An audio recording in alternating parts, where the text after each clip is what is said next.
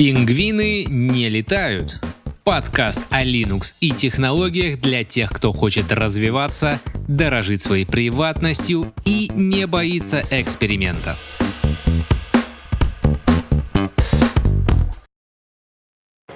Начинать подкаст со скандалов — это всегда здорово. Кто так не считает, тот не прав. Всем привет, меня зовут Антон, и вы слушаете подкаст «Пингвины не летают», о Linux, технологиях, безопасности и всем, что так или иначе связано с этими страшными компьютерами. Сегодня мы обсуждаем YouTube. Вот так вот неожиданно, да. Второй по посещаемости сайт после Гугла, и он снова умудрился вляпаться в историю. Точнее, даже не сам YouTube вляпался в этот скандал, а люди, которые делали, я считаю, одно из самых полезных приложений для того, чтобы иметь возможность э, взаимодействовать с видео на этом замечательном хостинге, а именно YouTube DL. Для начала немножко истории. YouTube DL — это бесплатная кроссплатформенная утилита, которая позволяет загружать звуковые и видеофайлы, зная лишь адрес страницы, где расположен файл. Несмотря на название, которое отсылает нас к YouTube, данная программа умеет работать со многими другими сервисами. Программа имеет исключительно консольный интерфейс и при этом является кроссплатформенной и изначально не несет в себе никаких коммерческих или пиратских целей – это просто удобный софт, которым приятно пользоваться для того, чтобы иметь возможность э, скачать видео или аудио с YouTube или других источников. Программа имеет множество форков и на основе нее работают другие программы и расширения для браузеров, которые позволяют скачивать или же просматривать э, видео из интернета в отдельных окнах, в своих плеерах и так далее. Что же произошло 23 октября? А произошло то, что Американская ассоциация звукозаписывающих компаний отправила запрос в GitHub, и по этому запросу основной репозиторий программы и все ее популярные форки были с GitHub удалены. По заявлению этой самой ассоциации, основными задачами проекта YouTube являются, во-первых, обход защиты, используемой стриминговыми сервисами, а во-вторых, распространение музыкальных видео и аудиозаписей без разрешения законного владельца. Возможность такая имеется, но кто сказал, что она единственная? И если заблокировать YouTube DL, то почему не заблокировать все остальное? Самый популярный сервис, который я знаю для точно таких же манипуляций с видео с YouTube, это Save From Net. И я уверен, если не все, то многие из тех, кто слушает этот подкаст сейчас, знают про этот сервис или даже хотя бы раз им пользовались. Как говорится, молоток тоже создан, чтобы гвозди забивать, но никто же не виноват, что люди используют его для каких-то своих грязных целей. На данный момент история с блокировкой репозитория проекта на GitHub получила продолжение – к работе над восстановлением подключился Нед Фридман, руководитель GitHub, который связался с разработчиками проекта и предложил свою помощь. Разработчики в данный момент переехали на другой сервис для хранения исходных э, кодов программы GitLab. По словам Нета Фридмана, он лично возмущен ситуацией с YouTube DL. GitHub существует для того, чтобы помогать разработчикам и не желает вмешиваться в их работу. Сотрудники GitHub готовы оказать помощь сопровождающим YouTube DL в опровержении обвинений ассоциации. Помогут ли они на самом деле, неизвестно, ведь с недавнего времени GitHub полностью принадлежит Microsoft, а Microsoft, как бы она ни пыталась казаться белой и пушистой в среде программ с открытым исходным кодом, все же является большой многомиллиардной корпорацией и поддерживать открытые технологии – для нее без своей личной на то выгоды не имеет никакого смысла. Возможно, мы наблюдаем борьбу ежа с ужом, а именно GitHub, который борется с Ассоциацией звукозаписывающих компаний Америки. Это покажет только время. Я от всего сердца и от всей души желаю проекту YouTube DL скорейшего восстановления или переезда окончательно на другой хостинг в другую страну, если на то пошло, чтобы американские законы не действовали, поскольку программа действительно пользуется большим спросом, и сам я иногда ей пользуюсь. Приведу пример. У меня уже довольно старенький и слабенький ноутбук, и видео, запущенное в YouTube, еще, конечно, не тормозит, но уже очень сильно нагружает процессор. А если нагружается процессор, то быстрее расходуется заряд батареи. А если быстрее расходуется заряд батареи, то ноутбук быстрее превращается в тыкву. При помощи данной программы YouTube DL, системного видеоплеера и нескольких волшебных команд в консоли, волшебные естественно в кавычках, я могу смотреть видео с меньшей нагрузкой на процессор, чем если бы это происходило в браузере. И бонусом там нет никакой рекламы. Кроме, естественно, той, что встроил автор в свое видео. Но тут ничего не поделаешь, авторам видео тоже хочется кушать, а вот реклама на YouTube, честно говоря, очень достала. Причем она, несмотря на то, что Google является чуть ли не монополистом, у них голосовые помощники, которые нас слушают, у них Android-смартфоны, которые нас слушают, вместе со своими голосовыми помощниками. Но почему-то Google никогда не додумывается, что мне не нужна реклама такси. Я не пользуюсь такси. Я об этом прямо заявляю, говоря в телевизор, в телефон, когда я вижу рекламу такси. Мне не нужна реклама такси. Google, услышь меня хотя бы в моем подкасте. Дай мне нормальную рекламу, а не рекламу такси. Достало. Извините, я немножко сгорел. Конечно, я все понимаю, YouTube — это выгодный симбиоз как для создателей контента, так и для самой Google, которая позволяет размещать свои видео, встраивает в них рекламу и часть доходов с показов этой рекламы отдает автору контента. Но по отношению к пользователям я считаю, что это немножко грубо. Причем грубо не то, что они показывают рекламу, все показывают рекламу. Повторюсь, это нормальный процесс. А грубость в том, что они показывают однообразную и нерелевантную рекламу. С другой стороны, можно радоваться, если они показывают нерелевантную рекламу, потому что это означает, что Google знает о вас чуть меньше, чем ему хотелось бы, чтобы показывать правильную и подходящую вам в данный момент рекламу.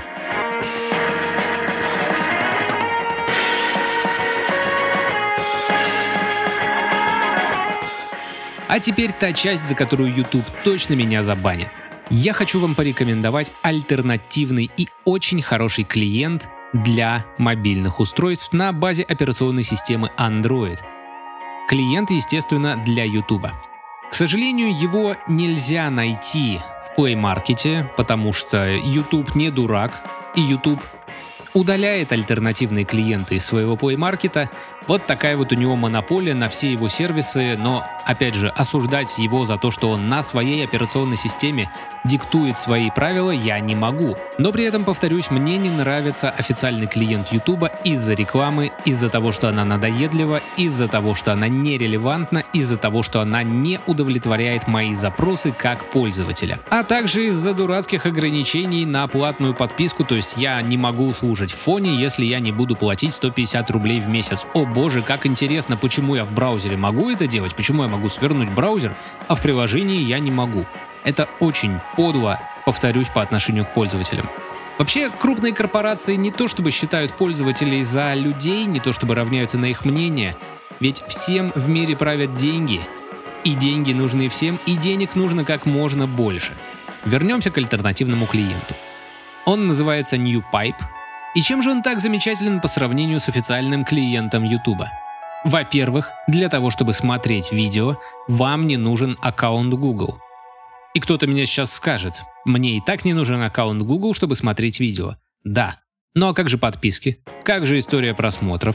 NewPipe предоставляет доступ ко всем этим функциям, при этом не отсылает данные в Google, из чего можно вывести первый плюс этого приложения — приватность. На самом деле большинство программ с открытым исходным кодом, а NewPipe является именно такой, очень щепетильно относятся к приватности. Конкретно это приложение не использует API Google, из информационных запросов у него только то, что вы сами отправляете для того, чтобы найти видео или канал, который вы ищете. При этом все, что касается истории, закладок, понравившихся видео, плейлистов и подписок хранится исключительно на вашем устройстве, то есть не отсылается ни в какие облака, и вы можете сами управлять той информацией, которую вы храните на этом устройстве. Из других не менее важных преимуществ можно отметить, что это приложение гораздо меньше по размеру, гораздо меньше насилует батарею, меньше отсылает данных, то есть меньше расходует трафика и просто банально работает быстрее. И те киллер-фичи, за которые YouTube просит нас 150 рублей каждый месяц, кто-то скажет, что 150 рублей в месяц не деньги, но если сложить их в год, в два, в 10 лет, получается уже приличная сумма, а ведь тарифы и цены растут, не стоит об этом забывать. Кто-то сейчас, конечно, скажет, что «У, я нищий». Но поверьте, у меня есть подписки, за которые я с удовольствием плачу, потому что они мне нужны и я считаю их полезными, и YouTube одной из этих подписок, к счастью, не является. Так вот, киллер фичи. Во-первых, вы можете скачать любое видео, чтобы посмотреть его потом. При этом это выглядит не так, как в приложении YouTube, то есть вы скачали видео, и оно у вас, о боже, сохраняется как обычное видео, то есть его можно смотреть где-то, кроме офлайн YouTube, в любом другом плеере, который установлен на вашем устройстве. Также в этом приложении NewPipe издавна, еще когда не было подписки YouTube Premium, работали функции фонового воспроизведения и воспроизведения в окне – а что же делать с подписками, спросишь меня ты, ведь я их так любовно собирал, и у меня их там больше ста штук, я уже всех не помню. Все очень просто. Приложение NewPipe предоставляет функцию экспорта подписок в виде XML файла, который можно загрузить непосредственно из браузера вашего устройства, и все подписки будут ровно в том же самом виде, в котором вы их привыкли видеть в браузере. Из примечательного, приложение совсем недавно обновилось до версии 0.20.2, которое принесло большое обновление функционала. Поясню. Раньше для того, чтобы включить фоновый плеер или плеер в окне, вам нужно было выбрать это как отдельную опцию. Сейчас фоновый плеер включается так же, как и на YouTube Premium. Вы просто сворачиваете приложение, а видео продолжает проигрываться в фоне. Вы разворачиваете приложение, Видео возобновляется с того места, где вы его развернули. Раньше это все работало немножко независимо и было, признаюсь, не очень-то и удобно. Также добавилась возможность, как и в обычном на этот раз YouTube, свернуть видео в совсем-совсем маленькое окошко с элементами управления и продолжить перемещаться внутри приложения YouTube, видео при этом не останавливается. Естественно, не бывает без минусов, но это скорее даже не минусы, а особенности работы, которые основаны на том, что я перечислил ранее. Это приложение не синхронизирует просмотры с вашим YouTube аккаунтом. То есть, если вы посмотрели какое-то видео в этом приложении, то только там вы увидите, что вы его посмотрели. Когда вы зайдете в браузер, откроете YouTube и войдете в свой аккаунт, вы увидите это видео не просмотренным.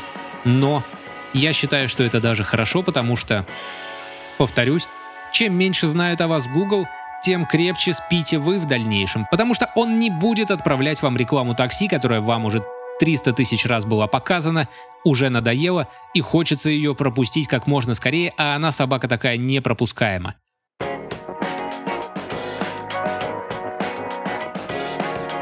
От YouTube и альтернативных клиентов для его просмотра на смартфонах мы переходим неожиданно к Apple. Да, вот так вот, подкаст вроде бы заявлен про Linux, а рассказываем мы про YouTube и Apple, но не только лишь про Linux будет в этом подкасте. Привыкайте. Мир современных технологий настолько сложен и многообразен, что если рассказывать только о чем-то одном, не будет полной картины мира и будет некая зашоренность. А я в своем подкасте как раз таки хочу избежать зашоренности. Я хочу, чтобы и мои слушатели, и я все сторонне развивались на ту тематику, про которую я веду подкаст. Apple. Что именно сподвигло рассказать меня о них?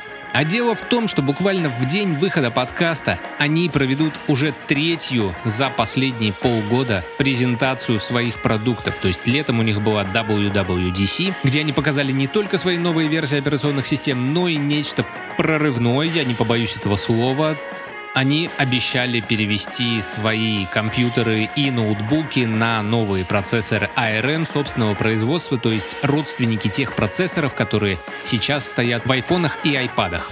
Это очень долгая история переходов Apple с процессора на процессор, то есть раньше они были на PowerPC, потом а, они перешли на Intel, теперь им Intel не нравится, они Поскольку уже давно самостоятельно производят процессоры для своих айфонов и айпадов, они решили, а почему бы нам не сделать ARM-процессоры для ноутбуков? Мощностей у нас хватает, приложения мы свои сможем переписать под ARM, других разработчиков тоже заставим, или будем использовать виртуализацию. И это, честно, отличный план без сарказма. Конечно, в сфере настольных компьютеров, то есть iMac, Mac Pro, ARM процессоры не столь выигрышны, то есть там нужно бороться именно за производительность и мощность. Но вот где ARM процессоры точно должны себя хорошо показать, так это в ноутбуках, потому что ARM архитектура процессоров более энергоэффективна, чем x86, поэтому предполагается, и я очень сильно надеюсь, что ноутбуки на базе ARM будут жить, ну, часов 10-12 от одного заряда точно. И более того, я очень надеюсь, что другие производители ноутбуков, посмотрев на Apple, как это обычно у нас происходит, украдут ее идею и тоже будут выпускать ноутбуки на ARM. Конечно, в мире свободного программного обеспечения уже давно используются продукты на ARM процессорах, но между ними и ноутбуками Apple есть очень важное отличие – устройства, такие как ноутбуки, планшеты, смартфоны, мини-компьютеры, которые производятся преимущественно для Linux-систем, они делаются по остаточному принципу, то есть да, там хватает мощностей, чтобы операционная система и программы запускались и работали, но это ни в коем случае нельзя сравнивать даже с самым захудалым x86 процессором, даже с Intel Atom нельзя сравнивать подобные решения. Потом буквально недавно в октябре у Apple была еще одна презентация, на которой они показали новые айфоны, но это нас не так интересует. Единственное, что я бы хотел отметить, что они сделали компактный смартфон, флагманский iPhone 12 mini, и опять же надеюсь, что другие производители подсмотрят эту идею и тоже начнут делать компактные смартфоны с флагманскими характеристиками, потому что от лопат, от смартфонов с большими диагоналями уже деваться просто некуда. И я надеюсь, что ближайший год-два будет глоток свежего воздуха. Единственное, что они перестарались с дизайном а iPhone 5 и сделали грани настолько острыми, что пользователи жалуются, что смартфоны Apple им режут руки. Видимо, теперь за то, чтобы пользоваться iPhone, помимо того, что отдать почку, нужно еще и кровью заплатить. И вот буквально на прошлой неделе Apple анонсировала третью презентацию с заголовком, который стал буквально притчей во языцах «One More Thing». Я, честно говоря, записываю этот подкаст сильно задолго до того, как покажут презентацию. Посмотреть я ее не смогу. То есть мне остается уповать только на свой волшебный магический дар предвидения и на точно такой же дар от инсайдеров. Хотя последним я бы не верил, потому что ребята тыкают пальцем в небо. По сути, нам обещали iPhone SE, если уж мы говорим про Apple и инсайдеров, еще год или полтора назад. В итоге вышел он только в этом году, но при этом нам обещали iPhone SE в дизайне пятого iPhone, как продолжение линейки, как продолжение традиций, но в итоге в дизайне пятого iPhone вышла линейка 12 айфонов, хотя нельзя не предположить, что вдруг сам Тим Кук, посмотрев на заявление этих самых инсайдеров, решил, что это неплохая идея выпустить смартфоны в дизайне iPhone 5. Так вот, что же покажут, точнее уже показали на презентации 10 ноября, я искренне надеюсь, что Apple выполнит свое обещание и не будет проводить, во-первых, четвертую презентацию, ну потому что уже, come on, хватит. Я, конечно, понимаю, что в связи с обстановкой в мире проводить презентации в онлайне можно хоть каждый день, лишь бы вы вовремя платили зарплату монтажеру, который обрабатывает эти видео. Но я надеюсь, что на этой презентации они покажут свои первые устройства на ARM процессорах. Конечно, можно сказать, что первые устройства они показали еще летом на WWDC, когда презентовали iMac или Mac Pro, я уже не помню, если честно на ARM процессоры и показывали, как же там классно и здорово запускаются игры через систему виртуализации. И также можно сказать, что они анонсировали Mac Mini на том же WWDC, который спроектирован специально для разработчиков, чтобы они могли заранее подготовиться к переходу на новые процессоры. Но я искренне, повторюсь, искренне надеюсь, что они покажут именно устройство на новых процессорах, потому что это, повторюсь, очень здорово и Честно говоря, я бы хотел себе производительный, мощный, элегантный ноутбук на ARM процессоре, потому что в современных реалиях ни один из этих трех пунктов не выполняется. Да, повторюсь, есть ноутбуки на ARM процессорах, но они по большей части не очень. Если уж мы затрагиваем Linux мир и все, что с ним связано, буквально на прошлой неделе Raspberry Pi, которую я только что упомянул, презентовала свое новое устройство Но прежде чем рассказать об этом устройстве, что вообще такое Raspberry Pi? Это широко известный в узких кругах одноплатный компьютер, размер которого по длине и ширине не превышает размеров банковской карты. Изначально он создавался как бюджетная система для обучения информатике, но впоследствии он получил более широкую известность, популярность и совершенно различные варианты использования. Его используют в системах умного дома вместо центрального контроллера. Его используют как э, бюджетный вариант медиаприставки. Его используют для того, чтобы делать на нем самодельные планшеты, ноутбуки, ретро-приставки. Все, что хочешь на нем можно сделать в рамках, естественно, архитектуры данного устройства. И как раз таки все версии Raspberry Pi всегда поставлялись с ARM-процессорами, всегда были заточены именно под операционные системы семейства Linux, то есть Windows или, прости господи, macOS туда не поставить никак. Имеется несколько вариаций компьютеров Raspberry Pi. Во-первых, есть несколько версий, начиная с первой и сейчас самая актуальная четвертая с 8 гигабайтами оперативной памяти. В 2020 году 8 гигабайт оперативной памяти это, конечно, мощно. Но что ж поделать. И вот на прошлой неделе Raspberry Pi представила новую модификацию P400. Это то, что отсылает нас к истокам компьютеростроения Сейчас кому-то может свести олдскулы, так что приготовьтесь, но Raspberry Pi сделала компьютер в корпусе от клавиатуры. То есть да, это единое монолитное устройство, к которому подключается монитор, подключается питание, и у вас готовая рабочая станция на одноплатном компьютере.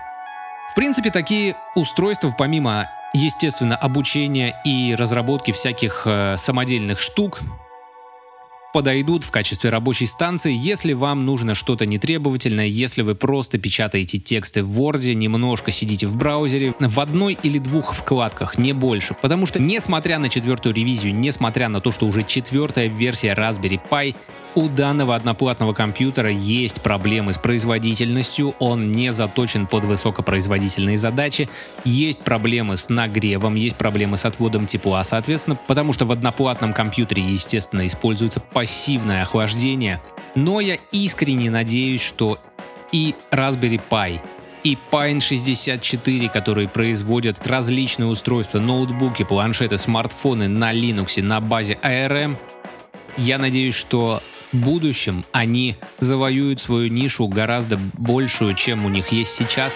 И, возможно, когда-нибудь, когда-нибудь именно в этом подкасте я буду рассказывать опыт эксплуатации одного из этих устройств.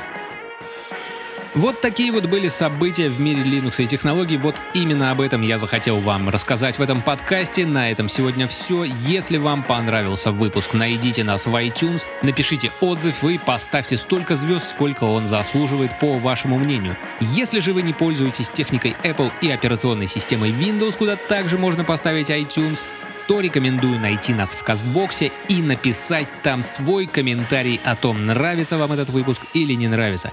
Либо же, если вдруг у этого подкаста появятся социальные сети, написать об этом в соцсетях, репостнуть, указать где-нибудь о том, что есть такой замечательный подкаст про Linux, технологии и безопасность, который называется «Пингвины не летают». Пока!